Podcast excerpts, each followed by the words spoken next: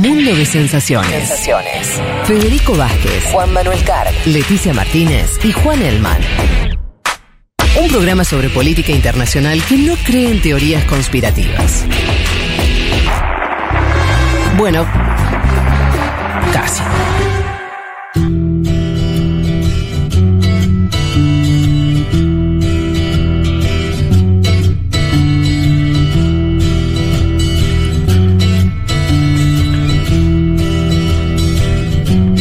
Bueno, aquí estamos de vuelta. Les recordamos que estamos regalando hoy dos ejemplares de Historia Urgente de Estados Unidos, el libro de Jorge Argüello, editado por Capital Intelectual, sobre los últimos años de la política norteamericana. Y teníamos, recuerdan ustedes, la consigna eh, sobre cómo, sobre cuál es la excentricidad norteamericana que más este, te gusta o, o no te gusta, pero te parece la- eh, más chiflada, tienen varias. Y acá eh, un oyente nos aporta una muy, muy, muy yankee que es, A ver. eh, ¿cómo es que le llaman? El, el deep fried, es como eh, la cuestión de freír todo que tienen. Y hay una cosa que mandó unas imágenes muy... Cheddar para todo, ¿no? Podría ser el. Muy impresionante, que es, eh, viste que hay helados fritos, hay de todo, pero veo una cosa, en, en Indiana tienen una hamburguesa, pero que en vez de panes, reemplazan los... Adentro tienen los- A ver, la a hamburguesa, ah, en vez de panes tienen donas.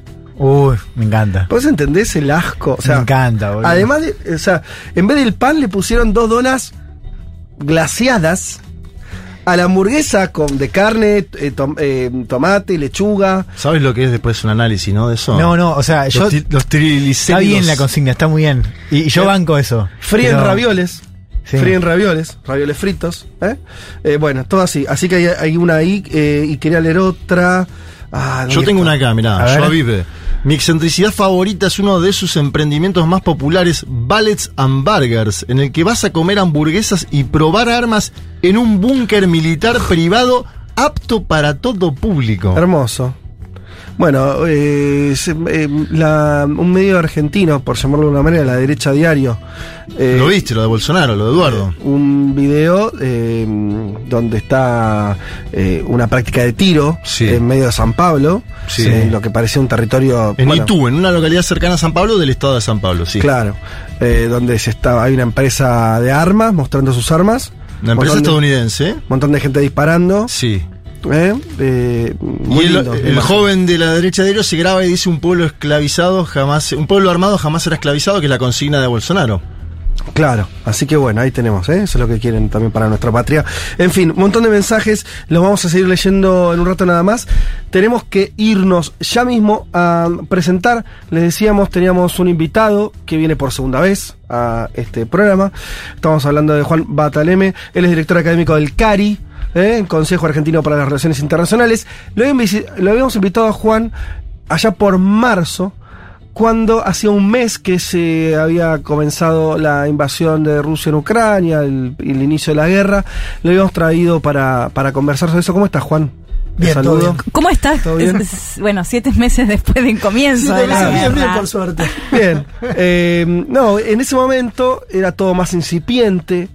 Estuvimos, no- no- nos estuviste conversando mucho sobre eso, eh, cómo, se, daba una dinámica de una guerra. En ese momento era la pregunta de, por ejemplo, si Rusia tenía pretensiones de eh, ocupar eh, Ucrania, derribar al gobierno ucraniano, si era una guerra corta, una guerra larga. Por ahí preguntas que se fueron respondiendo solas con el tiempo. Hoy estamos en otra estación. Arranquemos por ahí. ¿En qué situación estamos?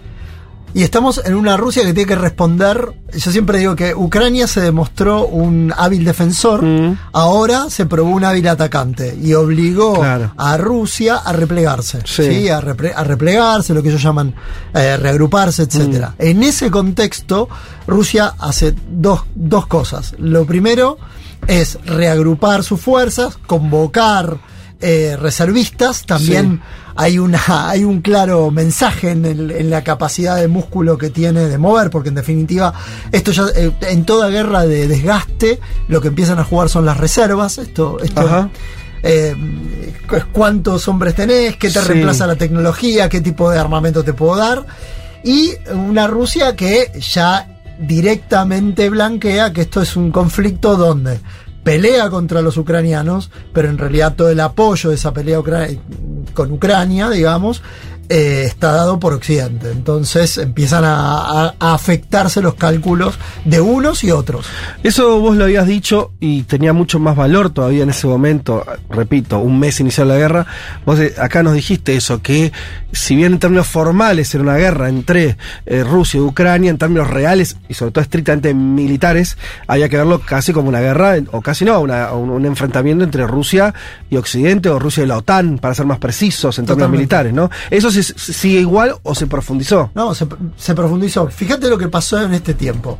Ayuda militar, ayuda militar, Sí. estrictamente, en, en miles de millones de dólares. Estados Unidos, 10.8 billones de dólares en materia de armas. De, de- de transferencia de equipamiento Sí. militar, de entrenamiento de gente, etcétera. Gran Bretaña, eh, perdón, sigue Polonia con 1.9, Gran Bretaña 1.8 y para abajo entre 1 y 0, ¿no? Sí. Toda la OTAN. Vos pensás Sí. la torta de plata que es eso Sí. en términos en términos generales. Si vos te vas para el otro lado del para el otro lado del arco, Sí. eh, Estados Unidos está haciendo avanzar una ley para eh, remover lo que se llama eh, remover las restricciones que existían en la provisión de armas de eh, a Taiwán, por ejemplo. Ahora va a ser mucho más automático, ¿no? Sí. Y vos pensás que para los próximos 20 años aproximadamente les tienen asignado 40 mil millones de dólares, pero con una condición que por cada dólar que ponga eh, Estados Unidos, Taiwán tiene que poner exactamente lo mismo. O sea, Ajá. vos mirá la- las progresiones. Entonces, Perdón, Juan, ¿y las restricciones con Taiwán tenían que ver que con alguna cuestión política con, Con China? la, claro, exactamente, con la, la política de que cada compra, cada pedido de armamento a Taiwán, eh, de Taiwán a los Estados Unidos, iba a, a seguir el, el ritmo y el pulso político de la relación con China. La relación con China está cada vez... O sea, digamos algo que permitía China, si se quiere. o- no, no o- que permitía, sino que lo ibas moviendo políticamente en función de tus intereses como Estados Unidos, Taiwán, etcétera. Como eso fue declinando la relación con Taiwán, digo, esto nos da una idea de la dimensión de plata De la que estamos hablando en términos generales de conflicto. ¿Qué es lo segundo que pasó? Con toda esa plata, los europeos básicamente lo que hicieron, bueno, es plata que va directo a Ucrania. Ajá. ¿Qué es lo que hicieron los, los esa plata les permite a, a Euro- a lo que antes era Europa del Este, Sí. que también en ese momento hablamos del Pacto de Varsovia, porque había que entender cómo es el, el tema. Bueno, todos los arsenales que quedaron en, en los galpones En Polonia. en Polonia, en Hungría, Bulgaria, en Hungría, sí. T-62, Sí. T-70, todos los, los, los misiles antitanques de esa época que quedaron almacenados al vacío, cuidados, etcétera, etcétera. Track los empezaron a mover, se los empezaron a mandar a los ucranianos. Sí. O sea, en esta, en esa parte del conflicto, vos tenías equipamiento ruso. Ahora, Sí. ¿qué se agregó eso? La integración de tecnología militar, por ejemplo, los misiles antirradar, con este montados en avión en MiG-29 que todavía están operativos en la Fuerza Aérea Ucraniana o en o, o bombas norteamericanas que se montaron en SU-25 entonces la tecnología occidental encima se machó con la tecnología con la tecnología rusa Que era la que tenían de base el ejército ucraniano. Sí. Entonces, se limpiaron de arsenales viejos. La Sí. industria militar permite al mismo tiempo modernizar a Polonia, a un montón de, de Mm. actores que necesitaban modernizarse a los estándares occidentales y todo eso sirve para limitar a los rusos, para, para complicarles el, la, la- la operatoria militar a los, a los rusos. Tengo una de capacidad operativa yo, porque se dice mucho que Ucrania está al 100% de sus capacidades hoy, ¿no? Operativas, y que por eso el movimiento de Putin es, grafica que no estaba Putin al 100%, ¿no?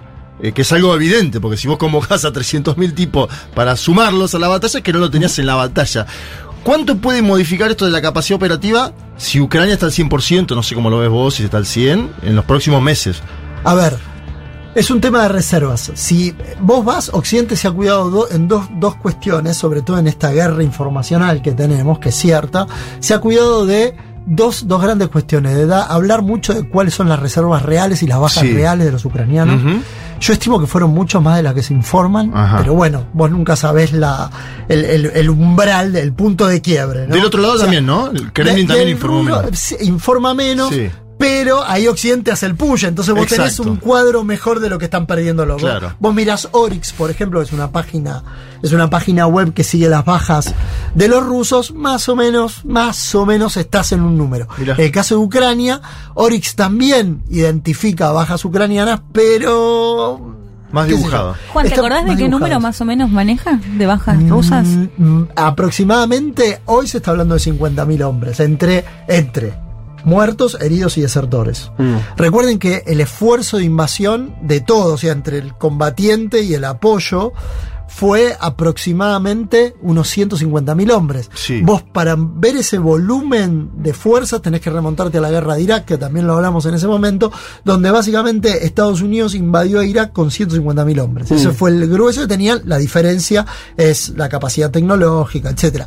Invadió y hizo caer a, hizo caer a Bagdad. Recuerden Sí. que los rusos quisieron hacer algo parecido. Sí. No lo lograron. Bueno, eh, volviendo un poco a, esa a la estrategia, hoy eh, lo otro que se dice en estos días, sobre todo a partir de la recuperación de terreno por parte de las fuerzas ucranianas, es sobre todo, bueno, eh, esto, la, la- la prensa eh, que consumimos acá, occidental, eh, un poco las tesis eran que Ucrania había demostrado esa capacidad militar, como, como que podría llegar a ganar la guerra incluso, y que había, y sobre todo, un diagnóstico de Rusia de que estaba en situación de entre desbande o mostrando ya eh, problemas militares muy severos, eh, todo lo que se conversaba sobre la, incluso que internamente ya Putin estaba siendo cuestionado y que eso además cuando Putin convoca a sus reserv- eh, reservistas eh, es una muestra no de fortaleza sino de debilidad.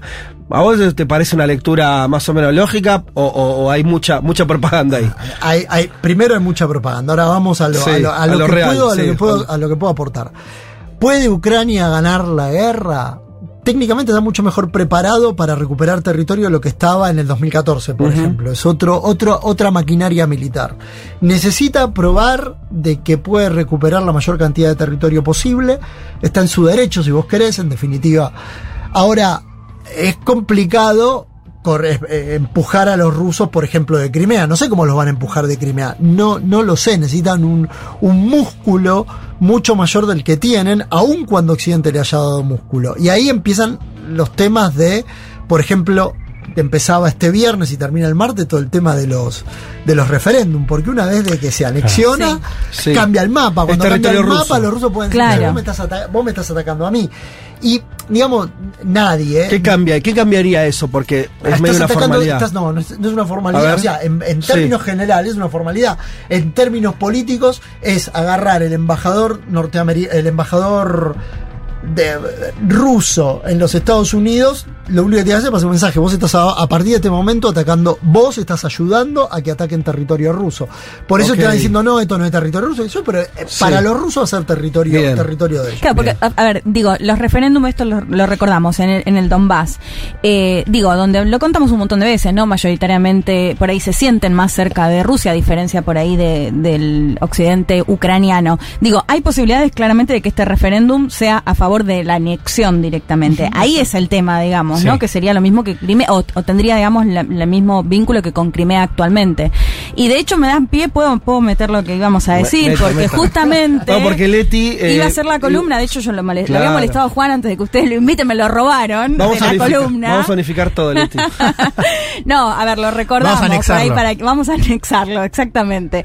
Que Vladimir Putin esta semana dio un discurso cuando anunció también el tema de los reservistas, eh, que esta amenaza fuerte, ¿no? De hecho, literalmente dijo, en caso de una amenaza a la integridad territorial de nuestro país, para la defensa de Rusia y nuestro pueblo, sin duda usaremos todos los medios disponibles, después de haber dicho y de recordar que tienen armas de destrucción masiva, armas nucleares. Y ahí me parece que es el punto central, digo, si finalmente termina de anexar el Donbass, como lo hizo con Crimea, eh, me parece que ahí se pone en juego justamente este gran temor acerca de, bueno, si siguen atacando al este ucraniano, eh, ¿cómo puede llegar a responder eh, Rusia?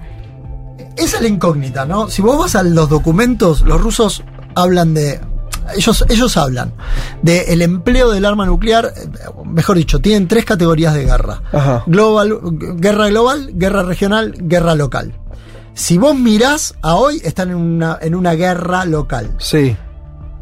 El salto que están pegando y la discusión que está planteando es que esto es en realidad una guerra regional. O sea, ya estamos, estamos en una guerra regional. Si vos pasás en esa lógica, ellos estarían habilitados a utilizar armas nucleares. En la guerra local no, y ya en una guerra regional su, su propio regional ordenamiento les es- permite les, eso. Les permite. Punto número uno. Punto número dos. A diferencia de Occidente, que es algo que, que charlábamos por los audios, en- a finales de los 90, Rusia se da cuenta de el- del- de la, de- del gap tecnológico que Sí. tiene con Occidente. Entonces, miran, quedan. Recordemos también de que habían habido intentos de Occidente, no de meterse, pero sí de mediar en la cuestión de Chechenia y demás. Entonces dice, nosotros convencionalmente no podemos parar a los americanos, no podemos parar en caso de una guerra. Entonces, nosotros tenemos que hacer un switch.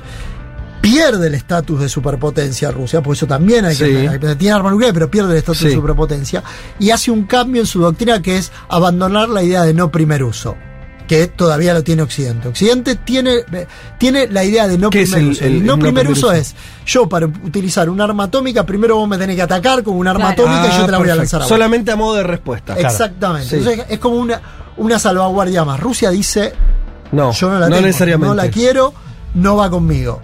China, China Mm. hoy tiene la idea de eh, no primer uso, para que ustedes se den Claro, una idea. ¿no? claro. Rusia abandona esa porque entiende que le refuerza la, eh, la, la capacidad de disuasión porque Claro. empieza a jugar con las ambivalencias. O ¿no? sea que estamos más cerca de que China lance una bomba atómica que Rusia. No, al revés, No, que no, no, Rusia, claro, Rusia, claro. que Rusia lance una Ah, bomba no el atómica. primer, claro. No ah, primero. Hoy China tiene un estatus de disuasión tal de que dicen yo no la uso si no las usan conmigo. Ah, ok, ok, ok. Es ahí más, entendí. Rusia Porque es más superpotencia que Rusia. tiene un estatus Sí, claro. mayor y eh, eh, juega con algunas reglas del sistema internacional que y aparte porque viene cerrando el gap que los rusos no pueden cerrar.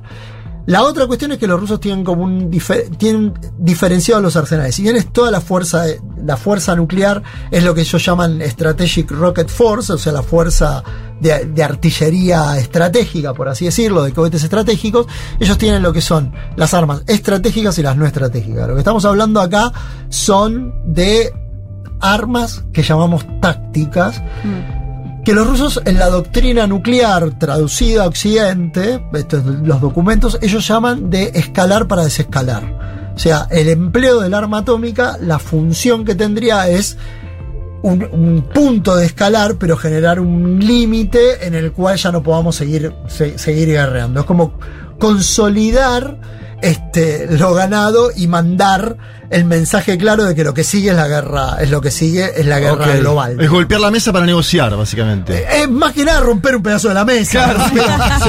pero, pero tiene esa, tiene esa Sí. lógica más porque en la codificación política de Rusia ya están peleando con, con- con la OTAN. Ahora, cuando vos vas al arma nuclear justamente, y yo te diría que eh, uno podría mirar el... Eh, Igual, perdón, Sí. eh, te vuelvo dentro- para entender un poco la lógica. Estamos. Es, es como extraño estar naturalizando hablar del, del, del uso posible de Espera, guerra Sí. De, para, de para, armas para, nucleares. No, espera, espera un cacho. Sí. ¿Qué edad tenés? 43. 43, no jodas, naciste en la Guerra Fría. Era Sí. lo más natural del planeta. El problema es que estudiamos en los 90 Sí. y en los 90 No, era claro. otra cosa. De hecho, total. a ver, Sí, de todas maneras estaba.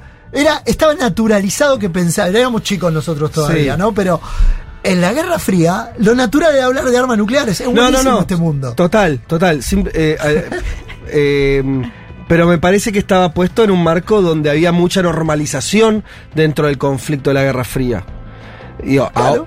claro, ahora. ahora estamos volviendo entonces. Bueno, mis- Más complicado, claro, no sé porque si yo, volver. yo entiendo que no hay. El, el tema es que, que no está el orden ese. Entonces, eh, cuando yo digo que es una naturalización de algo complejo, de, de- como de un caos, porque de hecho estamos descubriendo, por ejemplo, lo que estás contando vos de las estrategias, de que Rusia, por ejemplo, ya lo tiene como primer uso posible. Claro. Es algo que, al- que no pasaba la Guerra Fría, de hecho. Hagamos historia. Sí. ¿Qué, es lo, qué es lo que tenía de bueno la, la, la Guerra Fría?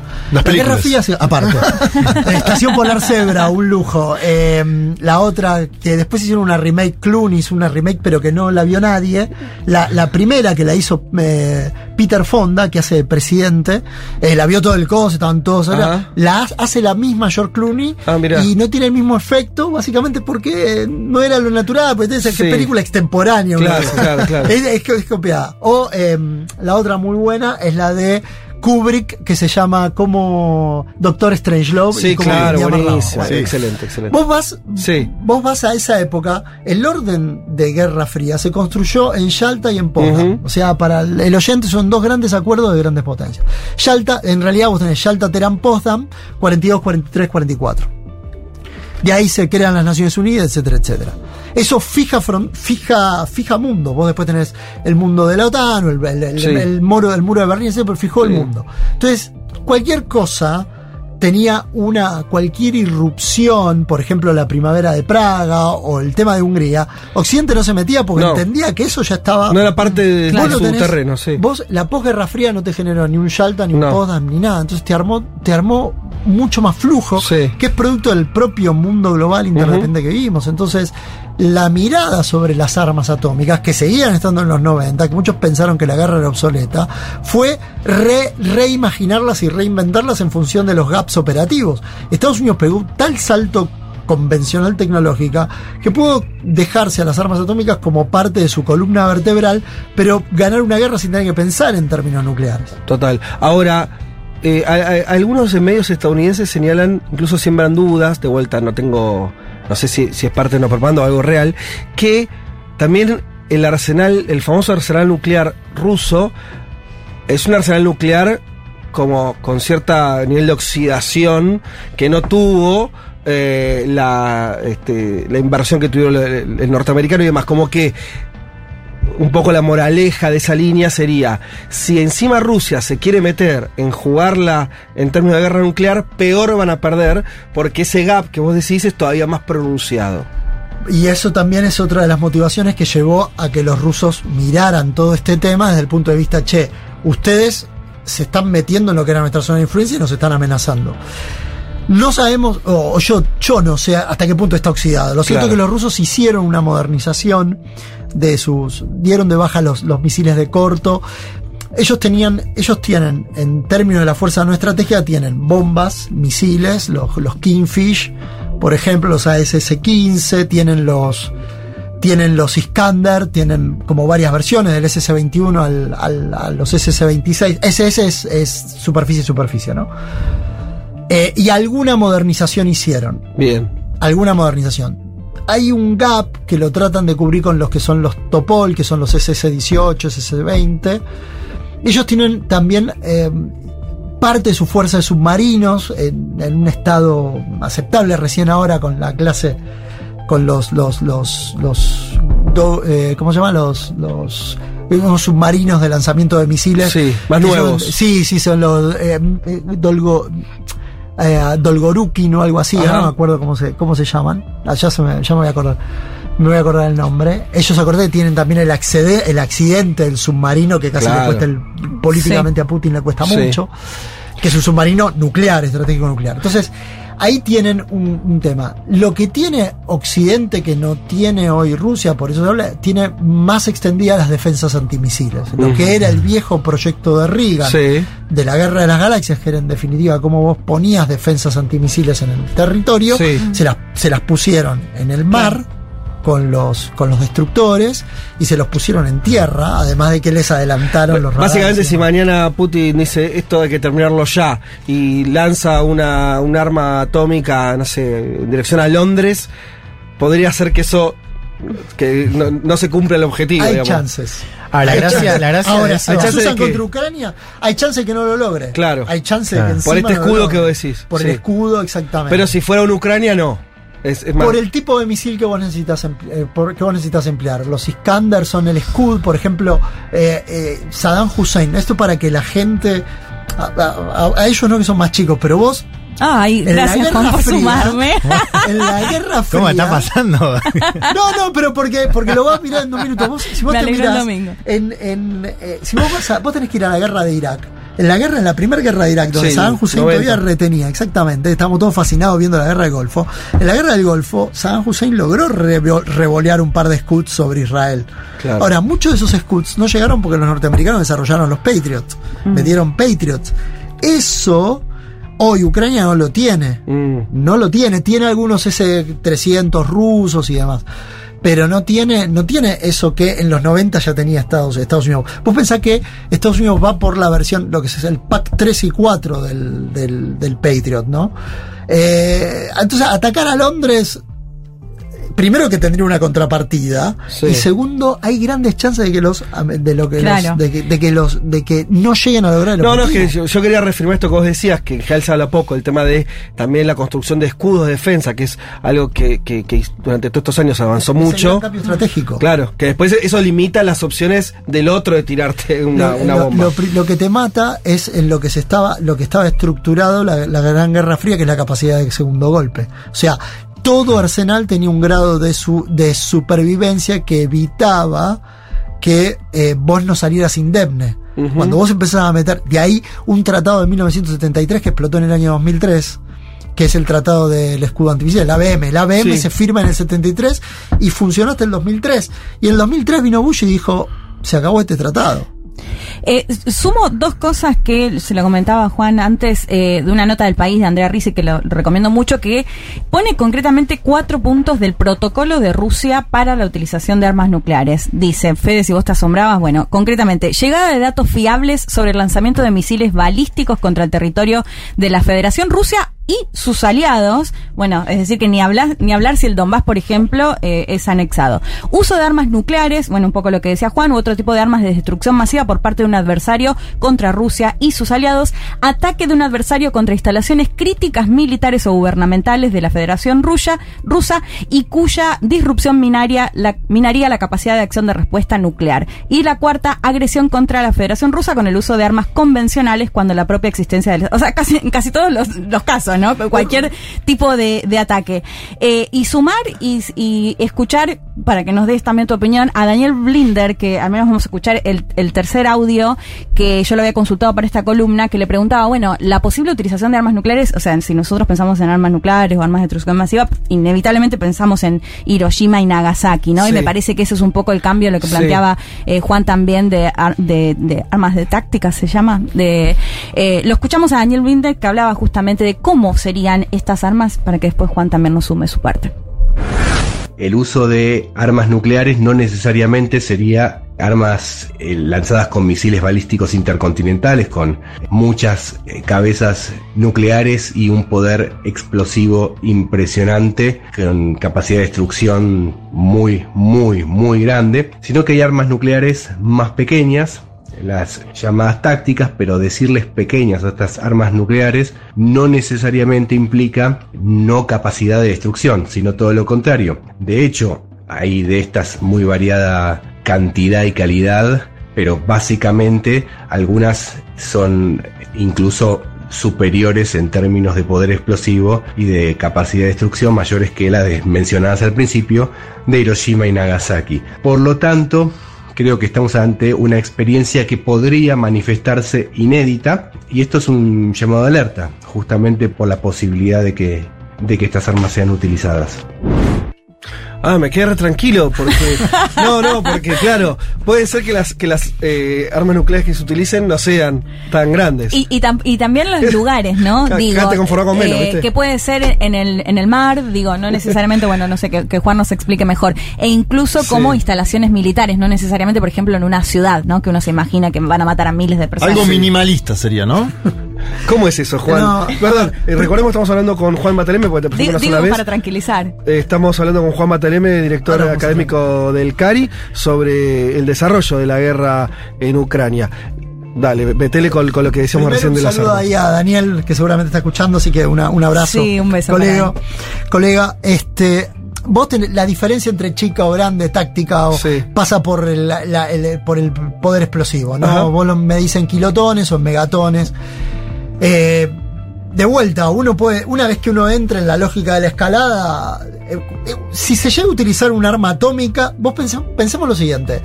Cuando se usaba la primera arma atómica, cuando vos vas a Hiroshima, nadie tenía un arma atómica. Por lo tanto, el, el- el- el- el- el- el que mandaba ahí era el bombardero. Entonces vos, vos recordás el arma- vos recordás más al B-29, Sí. al que tiró la bomba Sí. atómica, qué sé yo, que las consecuencias. ¿Qué pasaría si después hubieron explosiones atómicas, todos hicieron pruebas y demás? Hubieron tres oportunidades, estuvimos muy cerca de una guerra atómica en la Guerra Fría. Cuba en el 83 con eh, Abe Larker y hubiera- podría haber pasado en la guerra eh, del 73 en Yom Kippur, que todos dicen Claro. que eh, los israelíes montaron una, una bomba atómica en, el- en, eh, en una 4, eh, eventualmente para usarla contra las columnas de blindados de, de los... ¿Qué pasaría si Rusia utiliza? Bueno, Mm. entraste en, en- en- No tenés cartografía para eso, porque Claro. tenés que empezar a ver cómo se reacomodan todos, más allá del estupor que Mm. podría generarnos, eh, habría... ¿qué- ¿Cómo reaccionaría Occidente? ¿Cuál es la... Qué, qué sigue? ¿no? Por eso digo escalar para desescalar, puede ser esta lógica. Em, el otro punto que vos tenés es que eh, eh, de- los grandes poderes, Estados Unidos, eh, la Unión Soviética, en su momento Rusia, desarrollaron todo tipo de, de arma atómica, porque el arma atómica en sí eh, no, no, no son los grandes misiles, el, el misil es, un, es el delivery, ¿no? Es el que hace la, la entrega. Sí. Vos podés armar bombas, vos podés armar ah, munición de artillería, de ar- artillería ¿Ah, sí? nuclear, claro. Ah, existe eso Nosotros que teníamos un ciento- lo- los- cañón de- los cañones de 155 y de 105 pueden disparar bombas de un kilotón. De- pueden tirar munición de artillería de 1 a 15 kilo, a 5 kilotones. Mirá. ¿Y a qué, con qué distancia? Dependiendo el, dependiendo el arma, ¿no? Tener Claro. 10 kilómetros, 15 kilómetros, 30. Relativamente cerca. Exactamente. Ok. ¿Puedo ir a la Eh, batalla no nuclear un segundo? Por favor. Porque yo pregunté antes lo de los, 300 lo de los 300.000 a propósito, por el número. eh, y vos nombrabas 150.000 en Irak de Estados Unidos. Y en ¿sí? Rusia hizo lo mismo. Bueno, pero esto es el doble de eso. O sea, para entender la magnitud de lo que Putin intenta mandar en términos numéricos. Digo, es el 10% de la población de Uruguay, para poner un número, Sí. ¿no? Es mucho. Y estaba viendo después otra cosa, eso, si querés metete ahí, pero estaba viendo otra cosa que es el invierno que se acerca en Ucrania, ¿sí? El invierno que se acerca en toda Europa, Sí. un invierno que en Ucrania es durísimo entre octubre y marzo, con algunos lugares que tienen temperatura de menos 26 grados, bajo cero. Y un país en guerra hace seis meses. Sí, por eso. Y el, el tema del vidrio en las casas, hay una nota de New York Times en los últimos días que es en las casas están explotados los vidrios, ¿sí? Esto que nos protege acá al lado del frío que cuando hay invierno. Y no hay abastecimiento de vidrio para Ucrania, ¿sí? Ajá. Hay desabastecimiento de vidrio para Ucrania. Porque digo, el frío, volvíamos antes, el frío en general en esa zona del mundo ha definido batallas anteriormente. claro. Bueno, ¿cómo incide el tema del Totalmente. clima? Los, los civiles sufren. Mira, lo primero que, que habías mencionado y yo me olvidé de responderle. 300.000 300.000 personas es, un- es una es lo que puede Rusia hacer. Rusia gana por volumen, si Claro, vos querés. Si vos sí. vas, eh, los tanques alemanes en el Kursk eran muy superiores. Los, los, los Panther, Sí. los, lo- los Panther y los Panzer eran muy superiores a los, a los T-34, a los, a, lo- a- a los tanques. Ahora, lo que los alemanes no tenían capacidad era de reponer material de y los rusos, tra, tra, entonces, vos, eh, eh, En algún momento le ganaron. te En algún momento te, te hacen el overrun.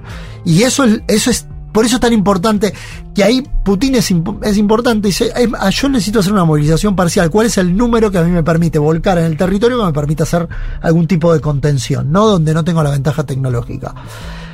El otro tema es, che, viene el invierno, viene el invierno, porque ¿cómo va a, a- resistir la sociedad eh, ucraniana? ¿Cómo van a resistirlo? No solamente que no tengan vidrio, no tengan casa, todo el tema de los desplazados sí, sí. internos. Eh, eh, también Ucrania necesita plata que viene de Occidente para poder seguir funcionando como país. Eh, mientras que a Rusia, Rusia cayó mucho menos de lo que se esperaba. Posiblemente las sanciones económicas se las empiecen a ver efectivamente en el 2023. Hay algunas sanciones que ya están pegando, por eso están tardando tanto en reemplazar equipamiento, sobre todo con, que lleva chips y demás. Eh, hay otras sanciones que, eh, o sea, eh, el cash a Rusia llega y está llegando vía China, vía India, vía Claro. los países africanos. Juan, te quiero llevar ahí. Vos hablabas recién de India y China, ¿no? Que fue otra de las claves de lectura de estas semanas en la prensa occidental, esta idea de que no solamente Rusia estaba retrocediendo en la guerra, sino que además estaba perdiendo el apoyo de China principalmente y de India, que fue un jugador que, al menos en materia diplomática, en los primeros meses vimos un, pliegue, si querés, o al menos un alejamiento del paquete de sanciones por parte de Estados Unidos y Occidente en general, ¿no? Primero, ¿cómo lees eso? O sea, vos, vos, eh, por los elementos que tenemos, ¿vos crees que efectivamente hay una distancia de China eh, y de India? Y en segundo lugar, ¿cómo pueden jugar estos dos gigantes en, este cambio de escenario? A ver, la discusión tal cual nos llega a nosotros es una discusión que se da en público donde China le dice, China, China debe defender el, el- el- el principio de integridad territorial. ¿sí? Rusia lo tiene que defender en este caso a medias, obviamente, tiene que, va a defender el principio de autodeterminación y ahí vos te das cuenta que cuando se llevan a las patadas lo que, los principios, eh, este, uh, cada cual atiende su juego. Empezamos te- a jugar al Don el principio Pirulero. que te convenga, empezamos, obviamente. empezamos a jugar al Don Sí, Pirulero. sí, obvio. Ahora, entiendo que China no quiere ni desea una Rusia despatarrada No. porque comparte frontera, porque es un país nuclear, porque es un país que necesita para enfrentar a los Estados Unidos. Y desde ese punto de vista, no, digamos, puede haber algún cuestionamiento en función de la falta de éxito. Porque O sea, más al resultado que. si que Putin, la- claro. si Putin hubiera, te hubiera dicho a vos, che, yo esto lo resuelvo en cuatro meses, Sí. bárbaro, vamos en esa. Ahora, cuando Sí, vos no tenés resultados, sí. cuando encima te avanzan, vos le decís, loco, ¿qué, estás ¿qué pasa? ¿Qué pasa? Porque China sufrió reputacionalmente, pero tampoco. Mm. Y está sufriendo reputacionalmente porque está comprando energía. O sea, está haciendo un negocio genial, pero. Sí, con un costo en su estrategia de- general, global, claro. pacífico, etcétera. India algo similar. Ahora, Ajá. el gran tema es que India y Rusia siempre fueron Sí. so- Aliados. socios, aliados, sobre todo en relación a China. Rusia la- lo ha ayudado mucho a, a la India a desarrollar sus capacidades militares, etcétera. Y eh, a los dos les conviene también tener buena relación porque China es amigo hoy y mañana no es amigo. Recordemos que Rusia y China pelearon, pelearon una guerra, los chinos se dieron vuelta en la Guerra Fría cuando Nixon y Kissinger arman la, la diplomacia triangular. triangular. Eh, entonces también Modi al mismo tiempo dice, che, eh, en- Rusia tiene que negociar, hay que parar esta guerra, pero al- al- inmediatamente dice, Zelensky no quiere negociar. Es un mensaje Claro. Y, y vos, vos ves un eje ahí, digamos, así como lo vemos en el lado occidental. ¿Vos ves un eje entre India, China y, y Rusia en la guerra? No, no, no, no, no. ¿Por qué no veo un eje? Digamos, hay que, hay que ver hasta qué punto China se está involucrando en darle asistencia militar a Rusia. A priori pareciera que no, a priori pareciera que no, pero no lo, no lo sabemos. Hoy Rusia se nutre de munición de artillería de Corea del Norte y de Irán. De Irán se, se nutre de drones.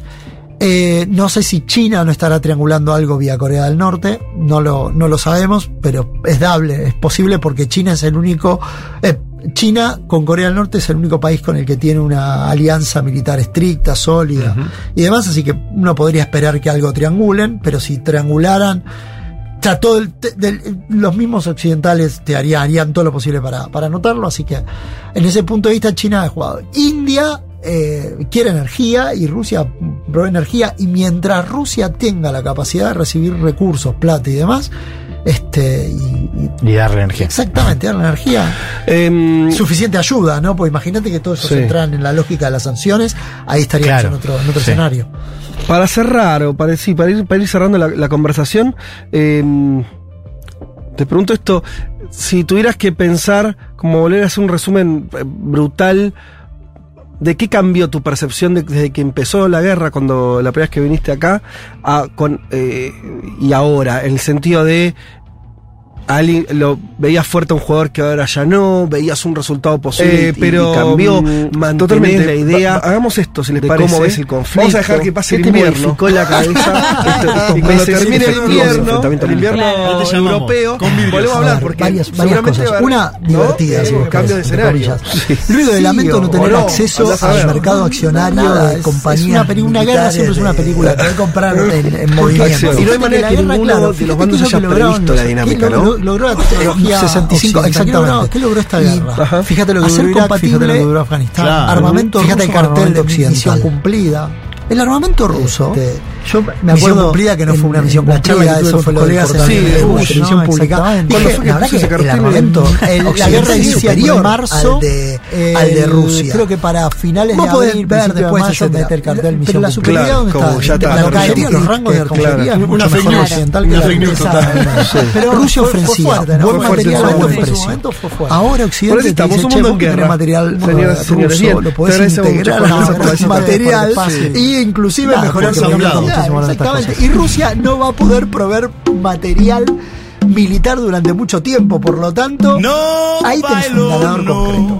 La industria militar occidental. Es un ganador concreto. No- ¿Eso que son? Sobre todo empresas norteamericanas y que además. europeas, de, Co- de Corea del Sur, de Japón, porque son todos los que van a ser los grandes abastecedores. Japón también. China ¿Quiénes, también. perdón? Grandes Van a abastecedores. ser grandes abastecedores de armas, sobre todo porque lograron trabajar en la Pero, ¿qué países mencionaste? Corea del Sur, Japón. Corea del Sur, Japón, Turquía. Si pudiera com- comprar acciones de la empresa Bayraktar, las compraría también. Es más, eh, hay que prestarle atención a los desarrollos de drones de Irán, por ejemplo. Ajá. Mira. Que ahora aparece también todo, esa, todo ese, ese segmento. Ahí tenés ganadores. Ahí hay un ganador claro, Ahí sí. tenés un ganador claro. Eh, digamos, yo en esto fui- siempre soy prudente. Digo, ok, así como Ucrania se probó un hábil atacante, Mm. todavía no podemos decir Rusia perdió o a Rusia lo van a sacar y el mapa de Ucrania va a ser el que empezó previo Sí, al del 24 de febrero. claro. Prefiero, la verdad es que no estoy seguro, porque Rusia sigue siendo Rusia. Aunque sea por, por músculo, por bruto, por músculo bruto, por Sí. tirarte hombres al territorio, te, te puede llegar a congelar una, una situación. Yo creo que Rusia pierde, Rusia inicia una reforma militar en los años 2015 para mo- mo- modernizar sus fuerzas militares. Había mucho cuestionamiento de lo que fue la campaña eh, a Georgia. Crimea fue vista como un- una cuestión de éxito. Bueno, inician todo un tema de reforma. Y esa reforma en el terreno no se vio, en, el, en el campo de, de batalla no se vio. Quisieron entrar rápido y livianos como entraron los norteamericanos con la ventaja de que tenían la geografía a su favor y les fue mal porque los norteamericanos lograron hacer adaptación. Eh, hay un reverdecer, hay un reverdecer desde el punto de vista académico. ¿Querés hablar en serio de seguridad internacional? Volvé a leer las cosas de guerra. Porque Claro. era, era- yo le decía a ella cuando le pasaba los audios, decía, yo me, no eh, los 90 fue un momento de... ¿Se puede decir volvés en la radio? Sí, Volvés, claro. Vale. Casi dicen cosas ya lo dije tres veces. Frivolidad, ¿no? Era, era una cosa clara. La década- ¿verdad? la década La frívola. palo, bla, bla, bla, todo bien, todo pajarito. Los europeos entraron en el chupetín así, los Sí. presupuestos militares se cayeron, que es lo que le decía Trump, loco, ustedes tienen que pagar por los... Claro. Hablar de seguridad internacional implica conocer un poquito todo lo que está detrás, por eso hay que volver también a la a, a las fuentes y a la Guerra Fría, donde muchas de estas cosas se originaron, cómo esto se va adaptando al futuro, eh, todo el tema de eh, el, el creciente peso de los sistemas autónomos. Eh, a Rusia obviamente la veo a la defensiva, o sea, no, no está en la situación, no logró lo que logró, lo, lo que logró Ucrania. Para lograr todo ese territorio le tomó por lo menos cuatro meses. Ucrania en 15 días logró recuperar una parte de eso, pero logró recuperar. Eh, Occidente queda bien parado, o sea, Estados Unidos queda, queda bien parado. Después puede discutir todo lo político, pero como sol, solidez Sí. en la igual igual, en, en- en- en- en- en equipamiento militar, en, en tácticas, y queda bien parado. Se- si vos querés, hasta se recupera de l- lo que fue la, la vergüenza que fue el repliegue de, de De Afganistán. Afganistán. Claro, Exactamente, se repliega en algún Claro. punto. Eh, todos los sectores de defensa ganan un peso muy importante en, en Europa.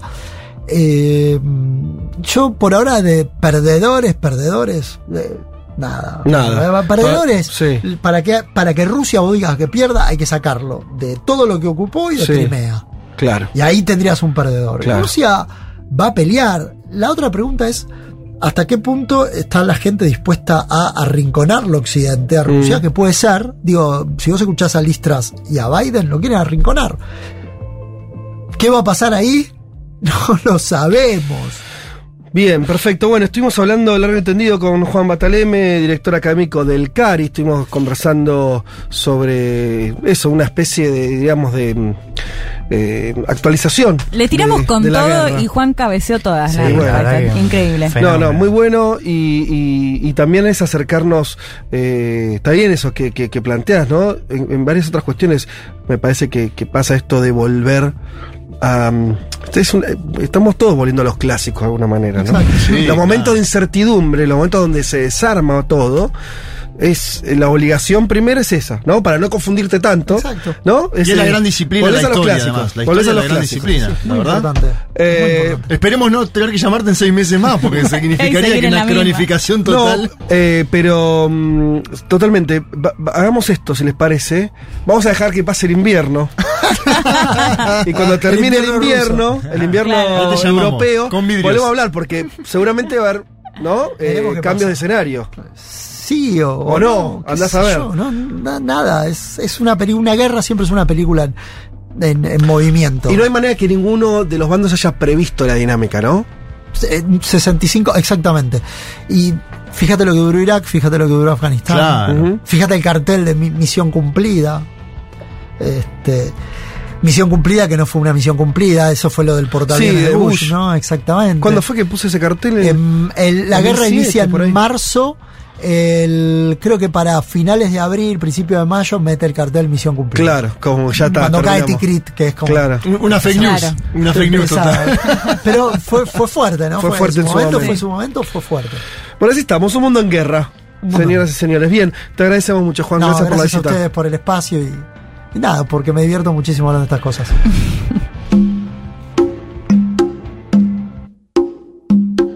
No bailo. Los rifles no responden en el salón. La gorda y su cadera con delay. Mm, dame un gajo de 4 a 10 centeseis. Y el fofo pide a gritos un lío.